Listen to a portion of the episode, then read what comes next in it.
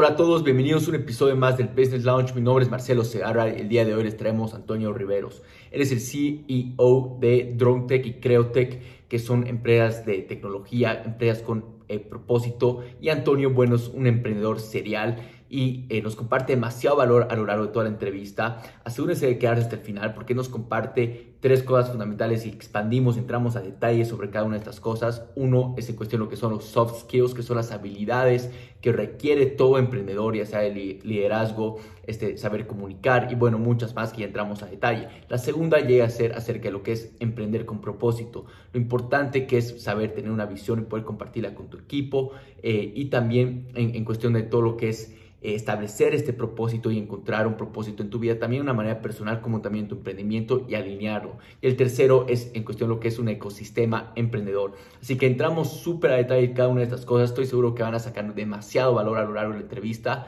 Así que asegúrense de suscribirse a este podcast, déjanos sus comentarios, suscribirse a este canal de YouTube y bueno, déjenos saber qué empiezan y de las cosas que quieren entrar más a detalle trayendo emprendedores seriales como Antonio Así que espero que disfruten de este episodio.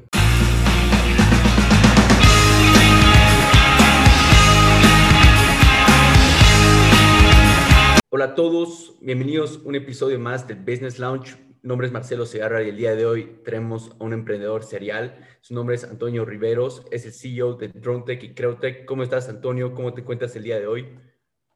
¿Qué tal, Marcelo? Muy contento, agradecido por la invitación. Un gran saludo a, a tus seguidores bueno, vamos a esperar hacer lo mejor posible en contar nuestra historia y todo lo que podamos aportar a este mundo del emprendedurismo. No, totalmente. Mira, quisiera poner un poco en contexto a, la audiencia eh, de, cómo, bueno, te escuché la primera vez y ahí hemos conectado, que era a través de Clubhouse, ¿no? Igual como para resaltar que, que, puedan agarrar y entrar a esa plataforma que la verdad está increíble como para hacer todo un networking y la verdad me encantó todo lo que compartiste y es así como nos hemos conocido, ¿no? Entonces, eh, realmente dando emocionado y nuevamente quiero agradecerte por, por darte ahí unos, unos minutos para compartir conmigo y la, y la audiencia. Así que, mira, para arrancar, quisiera, quisiera empezar que nos pongas en, contexto de cómo arrancó Antonio Riveros, de cómo nació esta, esta pasión y también explicarnos un poco de cómo tú mismo te defines, ¿no? Como un emprendedor serial, que eso no cualquiera igual se, se, se define de esa manera. Entonces, eh, ¿por qué no arrancas empezándonos un poco, contándonos un poco acerca de ti? Claro que sí, Marcelo, nuevamente agradecido por la invitación. Antonio Riveros es mi nombre. Yo he empezado recién hace seis años a emprender, pasados los 30 prácticamente. Sin embargo, siempre, como todos los emprendedores, somos de chicos curiosos. Uh, siempre he tenido tal vez una habilidad más uh, tendido a las matemáticas, a la física, se me ha hecho siempre fácil. Es por eso que elegí la carrera de ingeniería, he estudiado en la UNSA, en la ciudad de La Paz la carrera de ingeniería electromecánica, y es donde me apasiono y me gustan la, la robótica, las máquinas, la automatización.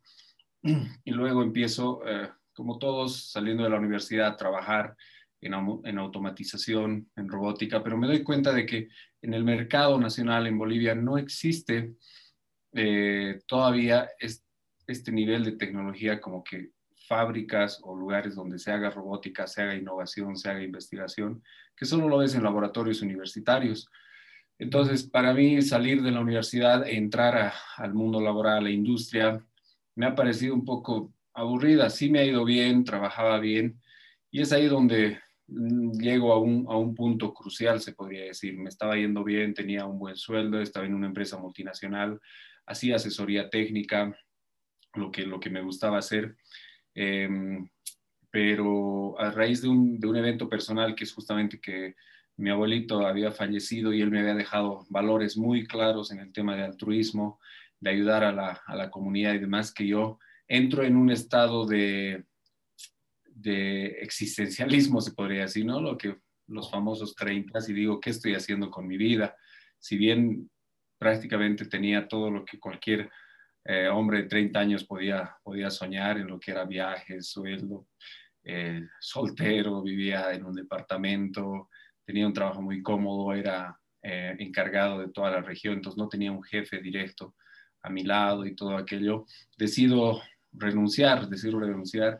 Ya ahí tenía algunas, ya había leído algún, algún tema de emprendimiento y sabía que era lo mío, pero esta ha sido la gota que rebasó el vaso de el, el, el, perder a mi abuelito, que había sido algo muy doloroso para mí, que, que me inculca a, hacer algo bueno. Entonces digo, ¿qué puedo hacer para trascender, para dejar huella, digamos? Y ahí encuentro el camino del emprendedurismo. Que si bien en la parte romántica es lo mejor, vives de tu pasión, vives de lo que te gusta hacer, en otras palabras, eh, vives de tu hobby. Tiene el otro lado que es trabajo, trabajo duro, te pone, o sea, tú piensas que trabajas menos, pero todo lo contrario. En cuando yo era dependiente trabajaba ocho horas y cuando era independiente o emprendedor empezaba a trabajar 16, 18 horas. Eres todólogo, eres secretario, eres financiero, eres contador, eres vendedor, ¿entiendes? Y empezamos, empezamos de, de, abajo. Entonces, es ahí que, que decido, ¿no? A, a, a, emprender gracias a este, a este evento que he tenido y Dios mediante nos ha, nos ha ido bien, ahora estamos con varios proyectos, creciendo con buenas, con buenas noticias, podría decir hasta con reconocimientos en lo que estamos haciendo. Claro, mira, mira Antonio, creo que es muy interesante tu historia y, de hecho acá quiero expandir en algo, ¿no? Porque es el tema de lo que has renunciado a tu trabajo. Normalmente que, que, que, todo emprendedor que está trabajando tiene una buena idea, debe renunciar inmediatamente, ¿Cuál es tu opinión igual sobre esto? Porque estoy más que seguro que las personas que están escuchando acá o deben estar queriendo emprender algo, deben tener una idea y se deben encontrar el mismo dilema, ¿no? Si renunciar a, ese trabajo que tienen, que es este, cómodo, es seguro, eh, pero al mismo tiempo no saben eh, si, si todo por, por esta idea. Entonces, ¿qué consejos darías tú respecto a eso? Sí, para emprender necesitas una característica bueno, varias características, pero una de las importantes que yo veo es la de no tienes que uh, tener uh, aversión al riesgo. En otras palabras, te tiene que gustar el riesgo, tienes que saber vivir con el riesgo. Es una apuesta. Si te vas a las estadísticas, 90% de los emprendimientos cierran en el primer año. Entonces, desde ya estás yendo con números rojos. O sea, de 10 emprendedores, 9 se van a quedar en el camino. Y el 5% llega a pasar los tres años. ¿no? Obviamente no es que los nueve fracasan y, se va todo, sino que tienes que volver a intentar, volver a intentar. Ah, lo bueno es que si bien yo he fracasos, no, no, he, sido a, partir de cerrar mi primer emprendimiento, sino eh, de casi quebrar y volverme a levantar de cero en su momento, por errores que todos cometemos. Eh, yo digo siempre el fracaso es la escuela del éxito. Entonces, esa es una característica, ¿no? El tema riesgo. Si tú eres una persona que quieres vivir en la seguridad, que quieres tener todo medido, todo calculado, el emprendimiento no es lo tuyo. Lo otro que tienes que tener, que me parece importante, aparte de los soft skills, aparte de la organización y todo aquello, de aprender todo el tiempo, es el optimismo. Yo creo que los emprendedores somos enfermos de optimismo. Yo, yo me considero un enfermo de optimismo y, creo con todas las células de mi cuerpo que las cosas van a salir bien, incluso no tenga ninguna prueba, ningún, em, ningún argumento para demostrarlo. Entonces yo siempre digo, va a salir bien, tiene que salir bien. Y creo que eso forma la actitud con la que tú te enfrentas a las cosas. Cuando tú tienes una seguridad de que las cosas van a salir bien, eh, te pones en una actitud de, de, trabajo, de, de proponer, de, actuar de trabajar, de perseguir esos sueños. Esos, esos dos, esas dos características creo que son esenciales para, para emprender, más, más los soft skills, más la parte técnica, más todo lo que, lo que siempre se, se habla ¿no? en, en, el emprendedurismo. Totalmente. Mira, acá igual nuevamente quisiera expandir una porque son puntos claves, ¿no? Este mismo tema del, del que, que mencionas, ¿no? De, de agarrar, eh, saber eh, fracasar técnicamente, ya que el fracaso de la escuela del éxito, tal como lo has mencionado. Entonces, ¿cómo crees que deberían ver las personas ese tema del, fracaso?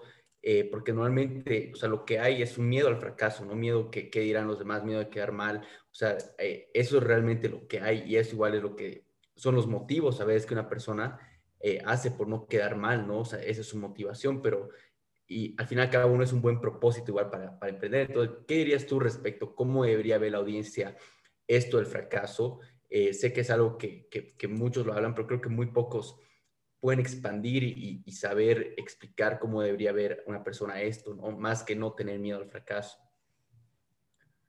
Mira, cuando yo estaba en la universidad me encantaba ver un, un programa en Discovery que era Mythbusters. Has debido ver Los Cazadores de Mito, porque yo estaba estudiando máquinas y era para mí eh, lo máximo, o sea, no parpadeaba, creo.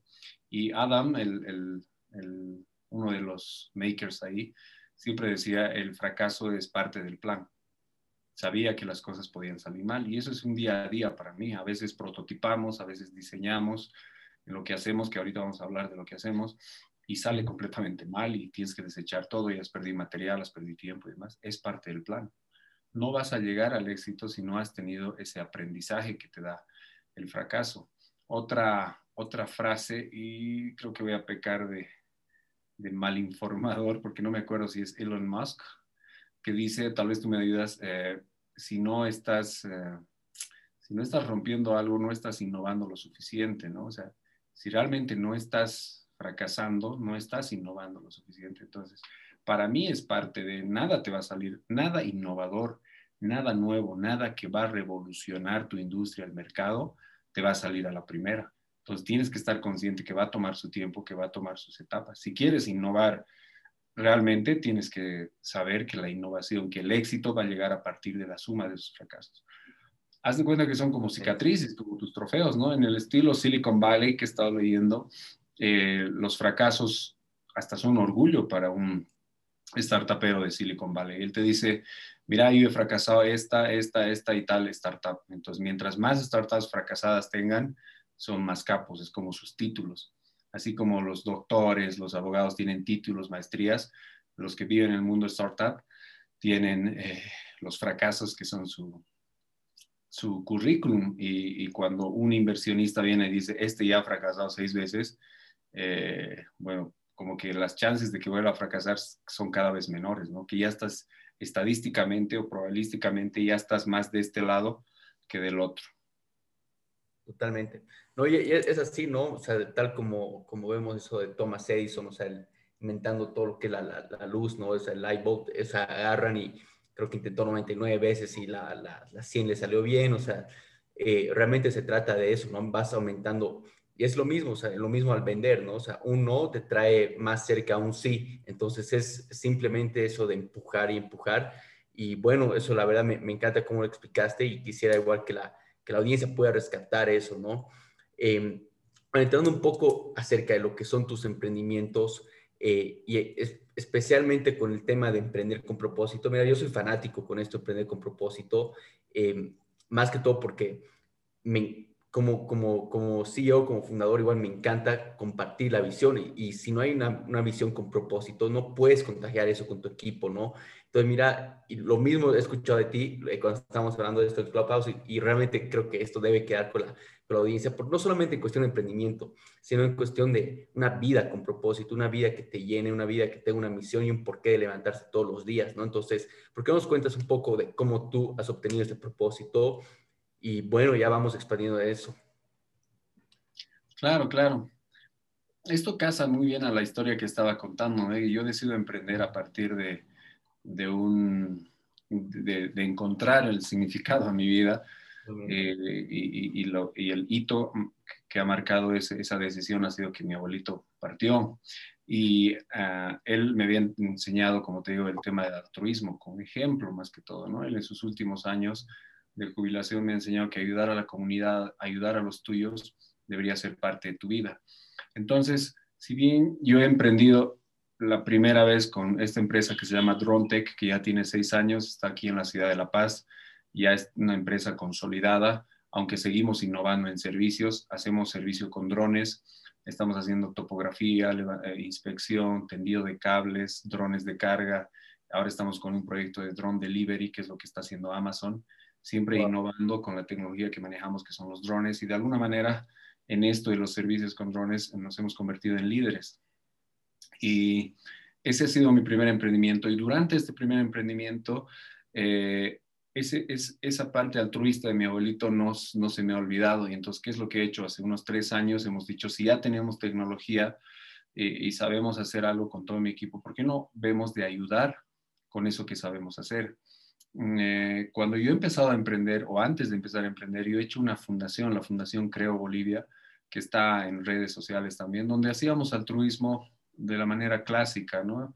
Íbamos a lugares con, con muchas carencias, llevando víveres, ropa, juguetes en eventos como Navidad y demás. Y luego digo, si queremos, si tenemos la intención de ayudar y tenemos la tecnología, ¿por qué no pensamos en una manera de que los dos se fusionen? Y ahí es donde ya habíamos tenido una impresora 3D y uno de los chicos de mi equipo me dice, ¿por qué no hacemos manos prostéticas? Y me muestra eh, videos y demás que ya se estaba haciendo, te hablo hace tres años, el 2017, 17, en septiembre del 2017 justamente. Em, y decimos, wow, hagamos, hagamos eso. Y empezamos a diseñar, empezamos a, hacer los primeros bosquejos y demás. Y lanzamos una, con esta fundación lanzamos una campaña de decir, regalamos prótesis de extremidades superiores. Vienen pacientes y empezamos a hacer las medidas. Obviamente hemos hecho prueba y error y las empezamos a donar. Y durante esos tres últimos años hemos ido mejorando el producto y demás. Hasta que en 2020, a principios, tomamos la decisión de convertirlo en una empresa. ¿Por qué? Porque hemos visto, por dos razones, porque hemos visto que hay un nicho de, hay un nicho de mercado desatendido. Estas prótesis con impresión 3D, como la ven acá, que son funcionales, pueden activarse y pueden agarrar vasos y demás. Tal vez por la luz ahorita se ven un poco quemadas. Eh, son, son simples, son hechas con impresión 3D, hechas a la medida del paciente y son económicas. Te doy un, te lanzo un dato. Una de cada siete personas en el mundo, una de cada siete, tiene algún tipo de discapacidad. Y lo más triste es que 80% de, de, estas personas con discapacidad, o sea, uno de cada siete implica mil millones de habitantes, el 80% 800 mil eh, habitantes en la Tierra tienen algún tipo de discapacidad en Latinoamérica. El 80% de todas las personas está perdón, no en Latinoamérica, en países de, de, bajos recursos, Asia, África, Latinoamérica. O sea, los países más ricos tienen menos discapacidades. ¿Por qué? No es muy lógico. Bueno, cuando lo escuchas parece muy lógico. Las personas en los países pobres buscan trabajos más arriesgados por poco dinero. ¿Quién te va a ir a meter dinamita a la mina? no va a ir un ingeniero, no va a ir un, licenciado. Entonces tienes que decirle a alguien que por pocos pesos arriesgue su vida y ahí se hacen volar la mano, eh, o técnicos no preparados o, jornaleros se electrocutan. Recibimos historias todos los días, ¿no? De esto y es muy triste y es así que va creciendo en estos tres años que hemos ido donando, va creciendo esa necesidad de decir qué está pasando. Y cuando nos damos cuenta qué es lo que ofrece el mercado a esta, a esta problemática de personas con amputación, ofrece prótesis importadas carísimas, desde 3 mil dólares hasta he visto una de 60 mil dólares, una prótesis inglesa. Y mientras más especial sea más, 80 mil dólares y más, porque son, ya son biónicas y demás. Entonces, 3 mil dólares son 10 veces un salario mínimo en Bolivia. Y una persona que ha ido a explotar un, un, cartucho de dinamita en la mina, le iban a pagar 50, 60 bolivianos. O sea, te imaginas esa, esa disparidad. Entonces, estas personas vienen a, nuestro, a nuestra consulta después de estar 10, 15, 20 años sin poder comprarse una prótesis. Y nosotros les damos una solución funcional que por lo menos les permite agarrar un vaso, una, una cuchara y les permite elevar la calidad de vida. Quiere decir que pueden reinsertarse a la sociedad. Y al mismo tiempo seguimos con el tema de innovación. Mira, yo te voy a mostrar este ejemplo de mi mano. Esto es una prótesis. es una prótesis con el molde de mi mano. Y puedo acercarme y ves el detalle. Entonces, esto, no es importado, esto no es alemana, esto es de acá de Bolivia, con ingenieros eh, bolivianos y estamos en, mejora continua. Esto todavía era es de hace un año. Ahora seguimos mejorando y estamos con más detalle. Mira esto. Y ya, hemos, tenido llamadas y nos están pidiendo dónde podemos encontrar. Y si tú buscas esto en el mercado, está igual por los dos mil dólares. Nosotros no estamos ni en el 20% de ese precio. Entonces, lo que nosotros siempre estamos dando un paso más, un paso más. Esto ya se hacía, pero el hacerlo mixto eh, con, las, con las prótesis, como aquí, por ejemplo, tengo una mixta, es fusionar esta, esta funcional con la, con la estética y, y estamos prototipando las biónicas. Este igual le hemos puesto un guante, esto ya es motorizado y puede hacer movimientos. Estamos, justo vamos a lanzar en los próximos meses ya un prototipo para ir probando en pacientes. Entonces, ¿qué es lo que sabemos hacer? Tecnología, robótica, eh, cuál es nuestra herramienta, la innovación y por qué no con esto ayudar a las personas y por qué no podemos vivir de aquello, por qué no ser, eh, por qué no usar un, capitalismo hacia la sociedad, que podamos vivir, podamos tener nuestros sueldos de hacer productos que cambien, que aumenten la calidad de vida de las personas. Entonces, ahí es donde estamos eh, acuñando un nuevo término, o estoy en una nueva visión, que son las startups sociales, ¿no? Eh, que, que, no solamente nos debería preocupar el ganar dinero, en volvernos un unicornio, en valer mil millones de dólares, sino en cuánta gente estamos apoyando, a cuánta gente, a cuántas familias estamos ayudando a crecer, a salir de la pobreza, a aumentar su calidad de vida. Ese también debería ser un indicador eh, fuerte, poderoso. Ahora ya hay inversionistas de impacto, entonces no solamente inversionistas tradicionales o los venture capital que te dice muéstrame tus KPIs, tus, tus números, resultados, tracción para ver cuánto te vamos a invertir. Ahora hay inversionistas, pocos, muy pocos, pero hay, que te dicen cuánta gente estás cambiando, cuánta gente estás transformando para, eh, y se vuelve un indicador para ver si te van a invertir. Y a eso queremos apuntar. Ese tipo, ese tipo de emprendimientos que queremos fomentar, eh, porque es lindo, es lindo. Yo te digo, con este trabajo aunque tengo dos empresas, aunque tengo muchas otras actividades y proyectos más, duermo tranquilo, no, no conozco el estrés. Lo que sí conozco es el afán, claro, puedes estar a veces noches trabajando, pero no es estrés, no hay un burnout, hay un, hay un afán. Entonces, el, el premio no solo es monetario, sino es un sueldo emocional que tú también debes conocer. Te vas a la, cama sabiendo que has, que has ayudado a, a las personas y eso hace que ¿no? Pues duermas como un bebé.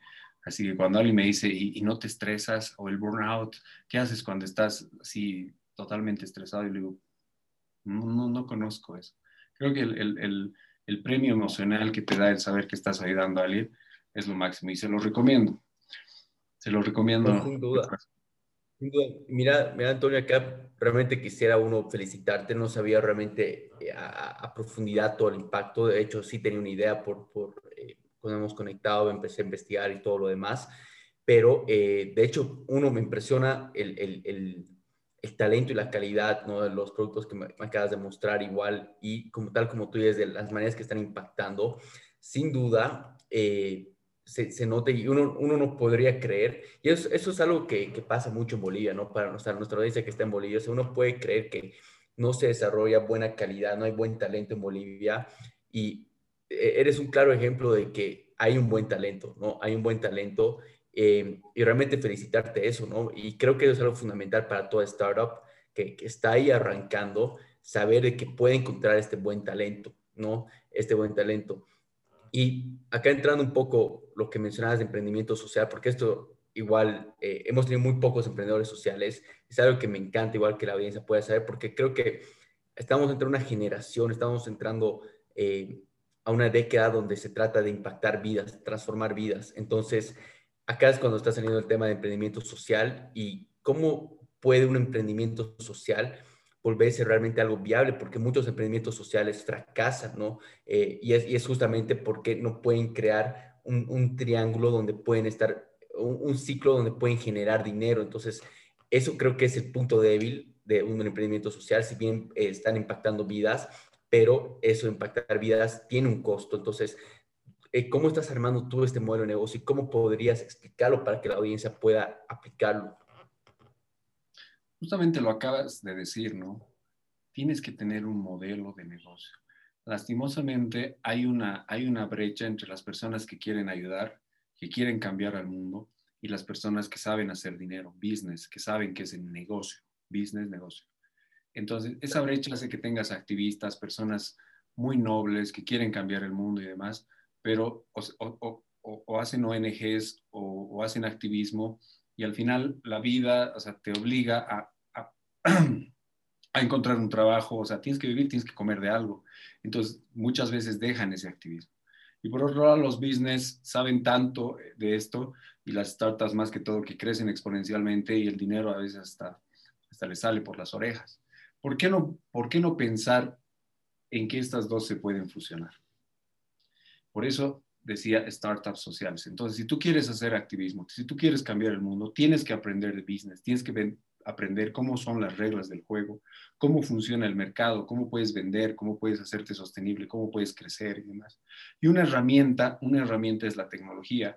Si bien somos apasionados por la tecnología, nos encanta el hardware, el software, la robótica, la revolución 4.0 y demás, no es el fin la tecnología. La tecnología es la herramienta que te va a apalancar para que tú crezcas en lo que estás haciendo. Entonces, si yo tengo el impacto social de cambiar o aumentar la calidad de vida en una persona, con la tecnología puedo hacerlo con 10, con 20 o con 30 o con 50, automatizando, con, con algoritmos, con software y demás. Um, ¿Cómo hemos, y esto ha sido, eh, te, digo un poquito la última innovación que hemos hecho y eso nos ha hecho acreedor a que ganemos el Seed Stars.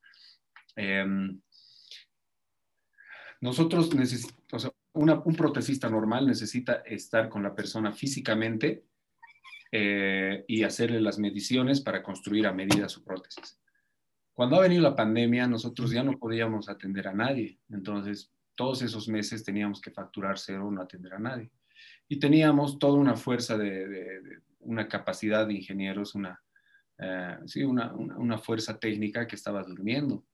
Entonces, ahí entra la reinvención, ¿no? Ahí entra el, el, saber reinventar, reinventarte, que sea manoseado incluso en todo lo que es la pandemia. Todo el mundo se ha reinventado. Y nosotros no, no es, con la innovación hemos hecho justamente eso. Entonces, primero hemos hecho que podemos atender a distancia. En la empresa DroneTech yo hago fotogrametría. Con los drones sacamos fotografías y convertimos en un modelo 3D el terreno. Eh, justo incluso lo podemos imprimir en, con impresión 3D el terreno. Hemos agarrado esa tecnología y la hemos llevado a los muñones. Los muñones son las amputaciones. Cuando tú tienes una amputación por aquí, digamos, transradial, transhumeral, te queda un muñón. Técnicamente se llama así, ¿ya? No, no es una mala comparación. Es un muñón. Entonces, si tú sacas fotografías de ese muñón, como que ya lo hemos hecho, y lo llevas a un, a un software, tú puedes tener un modelo 3D de ese muñón. Ya teniendo el modelo 3D, sobre eso diseñas y dimensionas la prótesis en software. Si, si haces edición, yo te puedo pasar los videos para que lo muestres en software o pueden ver en nuestra página en Creotech en Facebook y, o en YouTube en Creotech está también. Y, y, dimensionamos la prótesis a medida, personalizado, sin que la hayamos visto a esa persona. Hace un, pocos días, y está ahí colgado nuestro video de la señora de Yayagua, le hemos ido a entregar personalmente su prótesis, pero así la primera vez que la hemos visto. Y cuando le hemos puesto la prótesis, y busquen el video de, en Creotech, en Facebook o en YouTube, eh, le ha calzado perfectamente. Entonces tenemos casos de éxito, está funcionando eso. ¿Eso qué quiere decir? Que cualquier persona en Bolivia o en Latinoamérica que necesita una prótesis nos puede contactar y no necesita venir hasta nuestra oficina podemos mandarlo puerta a puerta y que le llegue su prótesis a medida personalizado hasta la puerta de su casa. Eso es hacer uso de la tecnología para, para aumentar tu impacto social, para que crezca tu impacto social. La tecnología no debería ser el fin, es el camino para eso, incrementar tu impacto social. Lo que las startups normalmente usan la tecnología para crecer exponencialmente eh, crecer que en, valoración, crecer en ventas y demás, nosotros también, pero al mismo tiempo crecer en impacto social. Estamos trabajando en ello, estamos con casos de éxito, ahora lo que tenemos que hacer es multiplicar y crecer. No es fácil, mm, mm, trabajar con hardware es más difícil. Para mí, creo, cuando tú trabajas en software, puedes agarrar y rehacer un código. No soy el experto, por ahí estoy hablando de más, pero en hardware si falla un motor, tienes que traer de China eh, un motor más grande y eso te va a tomar semanas, ¿no? Hay un tema logístico aparte de toda la problemática en el diseño de hardware. Pero ah, creo que con eso deberíamos quedarnos, de que sí se puede, sí puedes hacer, si quieres cambiar el mundo, quieres cambiar el calentamiento global, el hambre en el mundo, em, problemáticas, la salud, problemáticas que hay, que, están en las ODS, ni siquiera tienes que que, pensar qué problemáticas hay. Para los que no conocen, las ODS son parte del Plan 2030-2030, donde todos los países o la mayoría en las Naciones Unidas se han comprometido a cambiar o a, mitigar estas problemáticas. Y son 17 objetivos de desarrollo sostenible que necesitamos eh, trabajar. Y nosotros estamos en la número 3, que es salud y bienestar social. Y hay muchas más. Hay el agua, o sea, tú sabes que escuchas, ¿no? Que va a haber guerras de agua en el futuro, no de petróleo, no, no de otra cosa, no de mineral, de agua.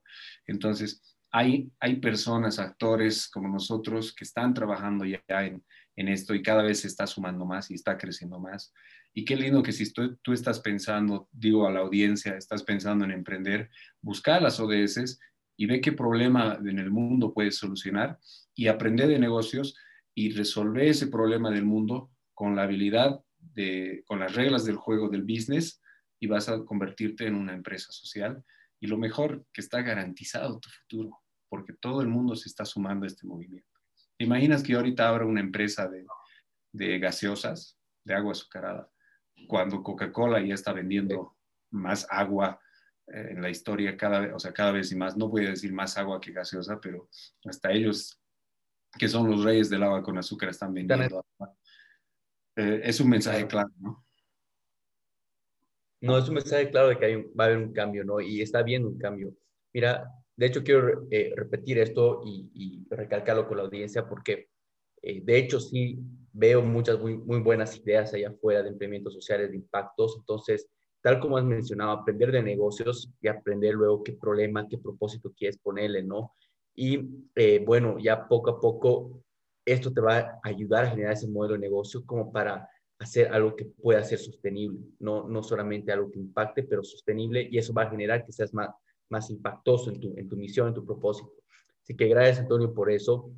Mira, quisiera entrar a otro detalle que igual es algo que, que me interesa bastante. Yo personalmente nunca, nunca he participado en nada de, de, concursos ni nada por el estilo, pero sé lo importante que es en cuestión de generarte visibilidad, especialmente cuando estás emprendiendo con propósito y quieres eh, realmente sacar tu emprendimiento de afuera, que es igual algo que, que muy pocos lo hacen, ¿no? Pero tú has agarrado, has participado, has ganado premios, entonces, ¿por qué no nos cuentas un poco acerca quizás de esa experiencia, cómo también los beneficios que ha podido ver? Eh, sé que tal vez ha habido pros y cons, pero es algo que, que la audiencia estoy seguro que le va a encantar escuchar. Sobre los concursos mencionas, ¿ah? Correcto. Sí, sí, sí. Va a ser importante que, que participes, que estés alerta a las diferentes convocatorias de concursos. Uno, porque obviamente ganar un concurso siempre se siente bien, pero lo mejor de esto para mí es que cuando tú participas en un concurso, tienes, te obligas a mejorar porque quieres ir a ganar y, vas mejorando, vas conociendo mejor la empresa, vas estudiando y demás. Entonces ahí pongo los ejemplos de los concursos que hemos ganado. El primero que hemos ganado es el Nada te detiene. En nuestro primer año de, siendo empresa, Creotec, eh, esta es una franquicia chilena que ha llegado a Bolivia, en Bolivisión se ha dado, que era un programa enlatado, quiere decir que no era de Bolivisión, sino una productora que lo, grababa y lo, y lo, presentaba en la tele. Y hemos sido 100 emprendedores de, los, de la selección de todo el país, los 100 mejores, y hemos salido en el primer lugar. Y creo que ha sido gracias a todo lo que he venido explicando, ¿no? Hemos, hemos demostrado que somos innovadores, hemos demostrado que sabemos reinventarnos, hemos demostrado que no solamente hacemos impacto social, sino impacto económico. Y creo que ellos han sabido calificar todo aquello y nos han hecho acreedores al primer premio. Esto nos ha dado visibilidad. La visibilidad cuando ganas concursos te ayuda porque puedes sentarte con empresas, con auspiciadores, con inversionistas que ya te conocen y demás. Entonces, y el networking, ¿no? El networking, porque los emprendedores que te, que te, que te van a buscar, que te van a pedir un, un, consejo, te van a dar opciones para hacer más negocio. El otro, ahí nos hemos dado el reto de ganar el Seed Stars. El Seed Stars es una de las aceleradoras más conocidas en el mundo para startups y nosotros al ser de impacto social no estábamos muy dentro de lo que es startups, ¿no? Porque finalmente esto es, esto es Harvard y nosotros hacemos de uno y no puedes demostrar un crecimiento exponencial. Entonces es ahí donde viene la innovación y dices, ok, para ser merecedor de un premio startup yo tengo que innovar y ser escalable, de poder crecer exponencialmente. Y ahí es donde nace la idea que les he mostrado, ¿no? La de, la de con fotografías poder eh, tener el muñón en 3D, una reconstrucción virtual, y a partir de eso hacer la prótesis que ya estamos, eh, ya estamos ejecutando. Eso nos ha hecho ganar, eso, eso de la innovación, y nos ha dado nuevamente visibilidad, renombre en muchos aspectos, en muchos, em, en muchos escenarios, y nos introduce al ecosistema emprendedor, que también me has debido escuchar hablar, que es lo que yo creo que es la solución para que haya más casos de éxito de emprendimientos, emprendimientos sociales y startups. Necesitamos un ecosistema emprendedor eh, en Bolivia. Quiere decir que todos los actores, eh, sea educación, gobierno, aceleradoras, capacitadores, financieros, los, inversionistas, todos nos demos a la tarea de potenciar este mundo del emprendedurismo y no nos no hagamos eh, sea, no nos, no nos hagamos a los locos, como se dice, ¿no? O sea, no va a haber éxitos en emprendedores, según yo, si, si todos estos actores no se ponen las pilas y no ponen el ojo de que con emprendedurismo, con startups exitosas, podemos apoyar mucho en la economía y el desarrollo de este país, tecnológicamente y también económicamente. No, sin duda, ¿no? Sin duda. Y eso es algo que la verdad comparto demasiado contigo. Este mismo podcast nace con eso, ¿no? Para poder incentivar ese, eh, el, emprendimiento y brindar la información necesaria, ya que hay un problema de educación, hay un problema de educación que es lo que igual eh, no fomenta este ecosistema de, em, em, de emprendedurismo según tú, porque esto es un tema que me encanta y realmente quisiera expandirlo igual con, la audiencia para que estén conscientes de esto, no estén conscientes de que se está queriendo formar, o sea, como emprendedores queremos formar esa comunidad y poder realmente eh, juntarnos, compartir ideas y, tener soluciones juntos, porque mientras más cabezas, mejores soluciones, ¿no? Entonces, ¿cómo, ¿cómo ves tú qué tan lejos estamos de este ecosistema emprendedor? ¿Qué crees que son las limitantes para formarlo? Em, ¿Y qué es algo que alguien podría hacer para meter su grano de arena, ¿no? siendo emprendedor? Todo, todo éxito se forma a partir de una masa crítica, ¿no? Mm, un ecosistema emprendedor, como te digo, necesita que los actores eh, se pongan de acuerdo y, y, se pongan la camiseta para esto. Entonces, un breve resumen de cómo para mí es un ecosistema emprendedor, digo, muy personal, que tienes al emprendedor en el centro y los actores van a estar alrededor, porque la idea es que hay emprendimientos exitosos, ¿no? Al decir en el centro, no es que es el héroe y el rockstar, como muchos piensan o nos creemos, ¿no? Que, uff, somos los superhéroes y más, no. Es, es, toda una familia, solo lo pongo en el centro por el tema de, eh, de, la, que estratégicamente eh, todos están apuntando hacia el emprendedor. Entonces, ¿qué, ¿qué, actores tiene que haber? Primero tiene que haber eh, educación, un sistema educativo que te permita que las personas tengan la capacidad de ir a emprender en tecnología con un nivel educativo alto. Quiere decir que tengas programadores eh, sofisticados que estén a la, par de programadores de cualquier parte del mundo. Y lastimosamente nuestras universidades están sacando programadores eh, o ingenieros o profesionales con una brecha de lo que se está pidiendo a nivel mundial es una crítica constructiva, ¿no? O sea, también es nuestra realidad, ¿no? No podemos pedir eh, que nuestros profesionales estén a la par de Londres, de Alemania y demás. Es algo que tenemos que mejorar, pero es una realidad que la tenemos que mencionar. Entonces hay una brecha, lo que las startups exitosas necesitan y lo que las universidades sacan. Esta brecha se, está, se hace, eh, se, se está achicando con autodidactas. Hay profesionales que, que, se preparan con cursos como Platzi, eh, son autodidactas, que eh, aprenden inglés, aprenden, eh, hacen maestrías y demás. otra es, por ejemplo, Halasoft en Cochabamba te prepara previamente a que tú entres al staff de ingenieros, te va a preparar algunos meses para que estés al nivel de lo que exige esta empresa que, que fabrica software para empresas grandes como Oracle. ¿no? Luego, tienes los capacitadores, o sea, incubadoras y aceleradores. Tú puedes tener una buena idea de negocio y decir, ¿sabes qué? Todo el mundo tiene eso, ¿no? ¿Has escuchado? ¿Sabes qué? Si tú vendes esto, si tú haces esto, te vas a hacer millonario. ¿Y por qué no lo haces tú? Ah, es que no tengo capital, ah, es que no tengo tiempo, es que tengo hijos y esto y el otro. Entonces, em, necesitas una incubadora, alguien que te enseñe y te, haga convertir tu idea en un modelo de negocio. Y una aceleradora, cuando ya tengas un modelo de negocio, te ayude a acelerar, a crecer exponencialmente o bueno, linealmente tu, tu, emprendimiento. Otro actor es eh, los inversionistas. Cuando a un inversionista tú le hablas en startup, en KPIs, eh, él, él, le ve mucho riesgo. Finalmente, él no, si no entiende eh, de lo que estás hablando, si no entiende de economía colaborativa, si no entiende tu modelo de negocio, obviamente no va a poner dinero en ti. Otro actor es la, la regulación, el Estado, ¿no? Muchas veces decimos, el, por culpa del Estado no hay emprendedores, por culpa de los impuestos y demás. No es así, es solo un actor el Estado. Que sí es importante, claro que sí. Entonces él tiene que ponerte las reglas del juego. Debería haber ya una ley de emprendedurismo donde fomentes e incentives a los innovadores, a los emprendedores sociales, a los que eh, pueden hacer que la aguja económica se mueva con emprendimiento, con, con innovación. Um, otro actor es si no me estoy olvidando, es la, creo que se me han acabado. Tal vez me estoy olvidando y si ahorita me acuerdo te digo, pero ese ecosistema tiene que funcionar como, como que coordinado. Exacto, exacto. Mira, la verdad me, me encanta y, me alegro cómo lo has explicado eh, para que cada uno esté consciente, porque definitivamente cada uno educándose más puede ver cómo puede contribuir, ¿no? Contribuir de una forma de, de inversionista este, una manera de educativa, eh, tal como has dicho, o sea, al final a cabo es nuestra responsabilidad tomar acción sobre nuestra educación, ¿no? Eh, por más que, o sea, yo personalmente te digo, yo estudié afuera, ¿no? O sea, eh, fui muy privilegiado de, estudiar afuera y todo, pero eso, eso no solamente, o sea, no podía haber parado y estudiar ahí, ¿no? Pero de hecho, igual me he vuelto súper autodidacta de poder agarrar y seguir con una educación continua, constante, porque la educación está en nuestras manos hoy en día, ¿no? Y eh, estas brechas, eh, como dices, están cerrando como plataformas como estas, a podcast, eh, YouTube, este, Clubhouse, que igual te acerca y te, ayuda a conectar. Y, de hecho es algo que todos tienen que poder aprovechar esto para poder tomar responsabilidad sobre su misma educación, ¿no?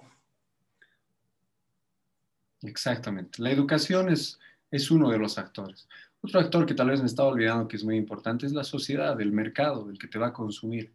Si el consumidor dice que lo boliviano no sirve o lo latinoamericano no sirve, ya tiene, ya está haciendo a contracorriente, ya tienes ahí una desventaja. Entonces, tenemos que cambiar un poco ese chip de que lo boliviano no sirve, lo latino no sirve, lo de afuera es mejor y demás. Que en ciertos aspectos, obvio que sí es real, ¿no? Que si vas a comprar una herramienta alemana, sabes que va a tener una calidad cierta, pero no le estamos dando oportunidad a nuestros innovadores, a nuestros profesionales.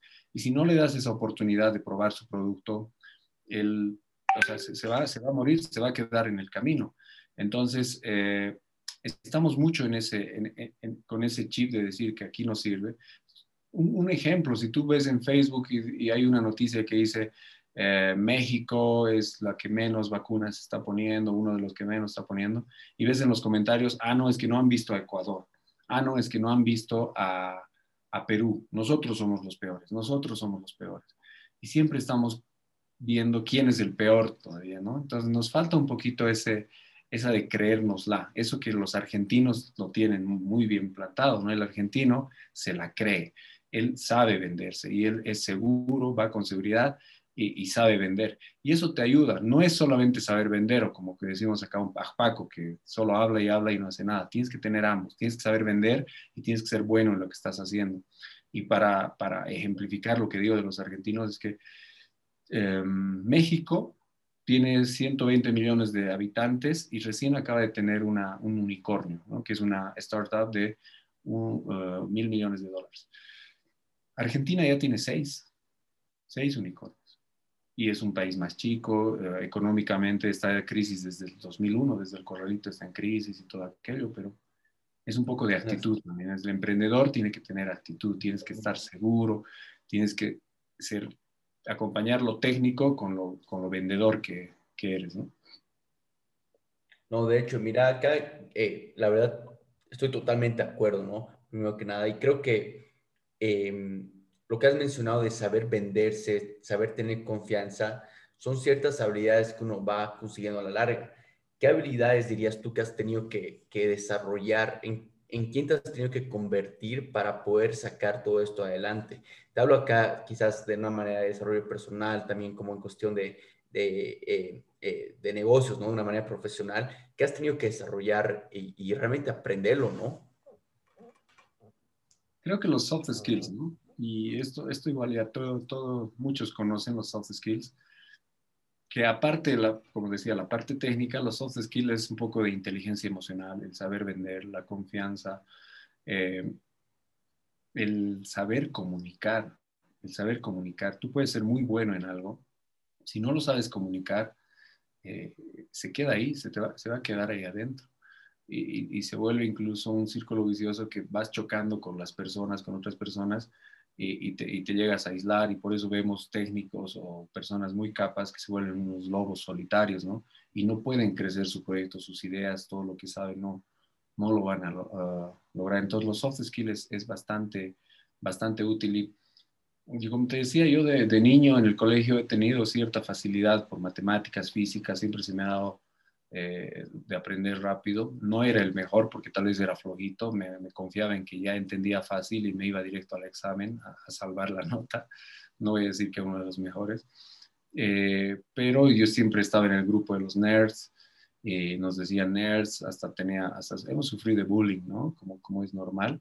Entonces, a partir de eso, yo he decidido eh, si bien seguir en la parte técnica, también ha sido duro estudiar ingeniería, no es una carrera fácil, eh, tienes que hacer muchas, muchas noches de, matemática dura para probar ciertas materias y todo aquello. Entonces la parte cognitiva, la parte técnica la he ido haciendo, pero al mismo tiempo me he dado cuenta que sí hay que aprender la parte de soft skill, la parte comunicacional. Entonces ahí siempre estaba con mis, con mis libros de cálculo, pero al mismo tiempo con mis libros de superación personal, no voy a decir que no, con mis libros de eh, literatura, novelas, la verdad no, no he podido leer, pero con mis libros de business, negocios y demás. Entonces eso ha ido formando lo que ahora, lo que ahora muestro. ¿no? O sea, técnicamente yo puedo hablar como ingeniero con un ingeniero y hablar de robótica, hablar de de, torque, hablar de momento, hablar de diseño, aunque no lo estoy eh, haciendo, ya, ya lidero equipo de ingenieros, pero puedo hablarlo.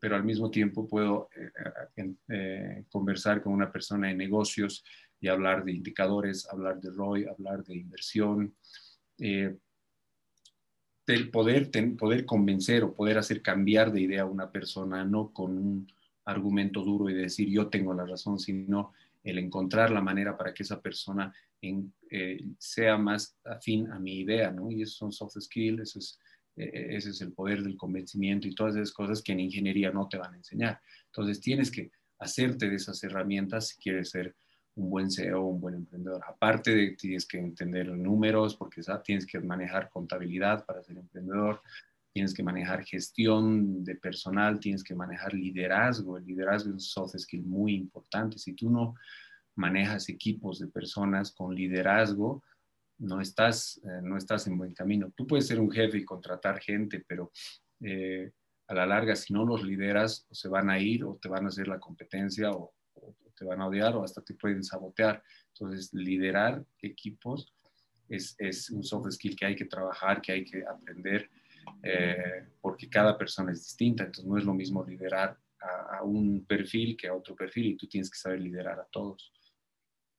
Totalmente, mira, no, de hecho, todo lo que has dicho, eh, lo puedo reiterar, no es tal cual lo, lo mismo que, que, he tenido que trabajar a lo largo de los, años eh, y he pagado la factura de varias cosas, ¿no? Pero como dices, se, fracasa, se aprende y la cosa está en el aprendizaje, ¿no? Y eso es algo que igual quisiera incentivar y que puedan, puedan escuchar todas las habilidades que has mencionado, un poco de liderazgo, comunicación, o sea, absolutamente todo eso. Eh, mira, Antonio, lamentablemente estamos llegando ya al final de la entrevista. La verdad que pasó volando. Has, compartido mucho, cosas muy concretas, cosas muy prácticas. Eh, antes de, dejarte ir, igual eh, quisiera preguntarte dos cosas, ¿no? Que igual preguntamos a, todos los speakers. La, primera llega a ser, ¿qué, ¿qué, es lo último que está resolviendo? O sea, ¿qué viene después ahorita para, para ustedes, ¿no? quizás ya mirando un poquito más futuro, porque creo que todos están ahorita de, cierta manera, como decimos ahí, struggling, o sea, están con un, problema que, que, es un tema que están resolviendo para el futuro, ¿no? Entonces, ¿cuál es eso para ustedes ahorita?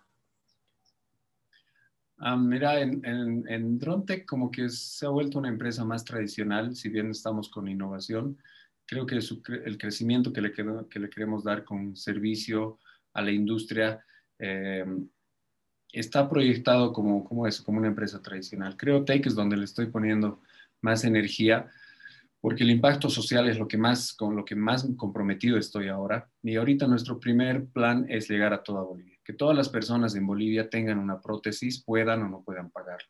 Digo esto porque como somos empresas, el que viene y puede pagar su prótesis se va satisfecho y, la paga. Y el que no puede comprar, nosotros eh, tenemos los mecanismos para encontrar padrinos, entidades, ONGs y demás o hacer convenios.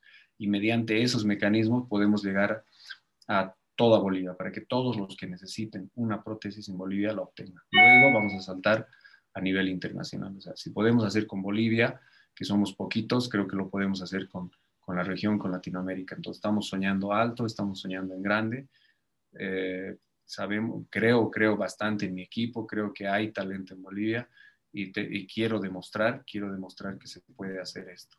Eh, principalmente eh, estamos con ese plan, ¿no? Y siempre apoyados con la tecnología. Totalmente, mira, eh, y de, hecho, antes igual, para hacerte la otra pregunta, eh, te igual, no, igual para, para, recalcar con la audiencia, ¿no? Que vamos a poner todos tus links para que ellos puedan averiguar más acerca de todo este emprendimiento y este impacto que estás haciendo.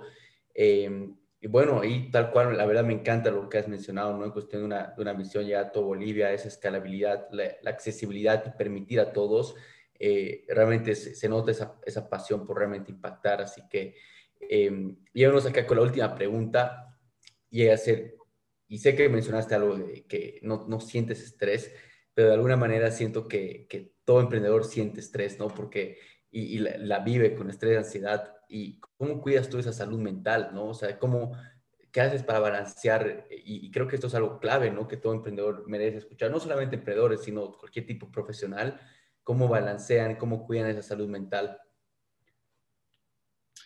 Creo que estoy, creo que soy afortunado. Eh, justo ahora estoy en una etapa hermosa de mi vida. Tengo un bebé de un añito, entonces llegar a casa todos los días y que te reciba un pedacito de carne con puro amor, con una sonrisa y un beso, creo que te llena emocionalmente y eso cualquier ser humano lo entiende. Entonces me siento muy afortunado por eso, una, linda esposa. Y eh, el otro tema, lo que te decía es eso, ¿no? Cuando tú, cuando yo entregamos o enviamos em, eh, prótesis y vemos que la gente nos agradece muchas veces con lágrimas en los ojos, y cuando hacemos seguimiento y vemos que está, está está cambiando, realmente le está ayudando a esa persona, no solamente a veces en el tema funcional, sino en el tema psicológico. Hay personas que se aíslan, eh, que se quedan eh, en sus casas y no quieren salir por su amputación o por, el qué dirán, por el cómo les van a mirar. Entonces, una prótesis estética como las que mostraba, esta le va a ayudar a, a esta persona a salir y a tener más confianza. Y eso, eso que estás cambiando, estás dando tu granito de arena, igual te llena. Como te digo, el estrés se convierte en afán no hay eso. Y otro gran secreto ya objetivo, más que emocional o espiritual, se podría decir, es el saber, el saber delegar. Si tú piensas, si tu frase es, si no lo hago yo, no sale bien, estás perdido. Ahí sí yo creo que te estresas mucho. Tienes que saber delegar. Siempre hay alguien que puede hacer algo que tú haces de mejor manera. Entonces tienes que encontrar a esas personas. Como dice Jack Ma de Alibaba, tienes que contratar gente más inteligente que tú. Yo puedo diseñar una prótesis puedo estar tal vez dos semanas encerrado y sacar un buen producto, pero puedo encontrar a una persona que lo haga en tres días y no, no encerrado en, ocho horas laborales y que lo haga mejor que yo.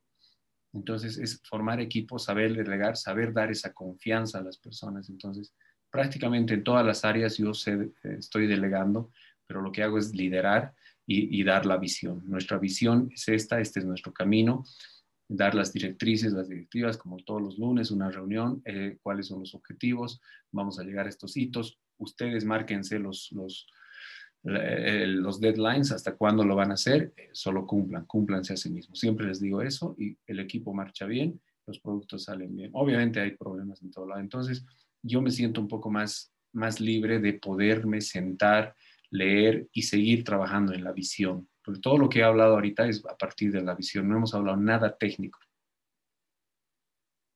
Claro, claro, no, totalmente. Mira, eh, creo que le has dado al clavo eso de, saber liderar, liderar ¿no? Y, absolutamente todo, cómo tú balanceas tu vida. Y bueno, realmente, Antonio, te quiero felicitar por, por el emprendimiento, el impacto que, que, estás, estás creando, tal como has mencionado, el impacto que estás creando no solamente es físico, sino llegue algo más, llegue algo más este, emocional eh, que, que, que, llenan las personas, ¿no? Sin duda vamos a poner igual tus, tus links, que las personas puedan averiguar de ti. La verdad me encantaría ya eh, tenerte nuevamente en el, episodio, ya sea cada un año, y, que nos puedas contar cómo va esa escalabilidad, el impacto que estás generando en Bolivia. Y bueno, nuevamente te felicito, ya vamos a estar en contacto ya ahí en, en Clubhouse, vamos a estar ahí hablando de todo. Claro que sí, Marcelo, gracias nuevamente por la invitación, un gran saludo a tu audiencia. Eh, creo que lo que estás haciendo es muy loable, te felicito y también es justamente lo que falta, es justamente lo que he dicho, actores del ecosistema y necesitamos que la gente, que las personas entiendan que hay personas en Bolivia mucho más capas que yo, que quieren cambiar este país, que quieren cambiar el mundo, que pueden hacer un impacto económico dando eh, trabajo a las familias, un impacto social ayudando a, la, sociedad y un impacto ambiental que también hay que pensar en nuestro planeta, ¿no? Hay, emprendedores como Mamut, Ultracasas, Yaigo, tú sabes, los más grandes, que más bien somos amigos, siempre estamos en, networking, hablando y, compartiendo información, datos y hasta, hasta algo de, nuestro día a día. Te agradezco nuevamente, te felicito nuevamente, un saludo a tu audiencia y, sigamos adelante. Sé que estamos ahorita en una época donde eh, nos ha golpeado duro esta, esta pandemia. Seamos resilientes, seamos, eh, tengamos esa fe, ese optimismo que les he dicho, ¿no? ese optimismo enfermo que yo tengo, porque vamos a tener días mejores. Y yo ahora lo que digo, nos hemos pasado la crisis todos, y digo, peor que esto no nos puede ir. El 2020 nos ha ido malísimo en mis empresas, malísimo, mal, mal, mal. Yo les digo, peor que esto no puede haber. Y eso es real, no hay que ser optimista para eso. No vamos a estar peor que, que, lo que acabamos de pasar. Entonces les mando ese optimismo, esas buenas vibras, felicidades y tengamos fe en que los bolivianos, los latinos podemos y no hay que mirar afuera para tener buenas cosas. Un gran saludo, Marcelo. Gracias, gracias, Antonio. Vamos en contacto.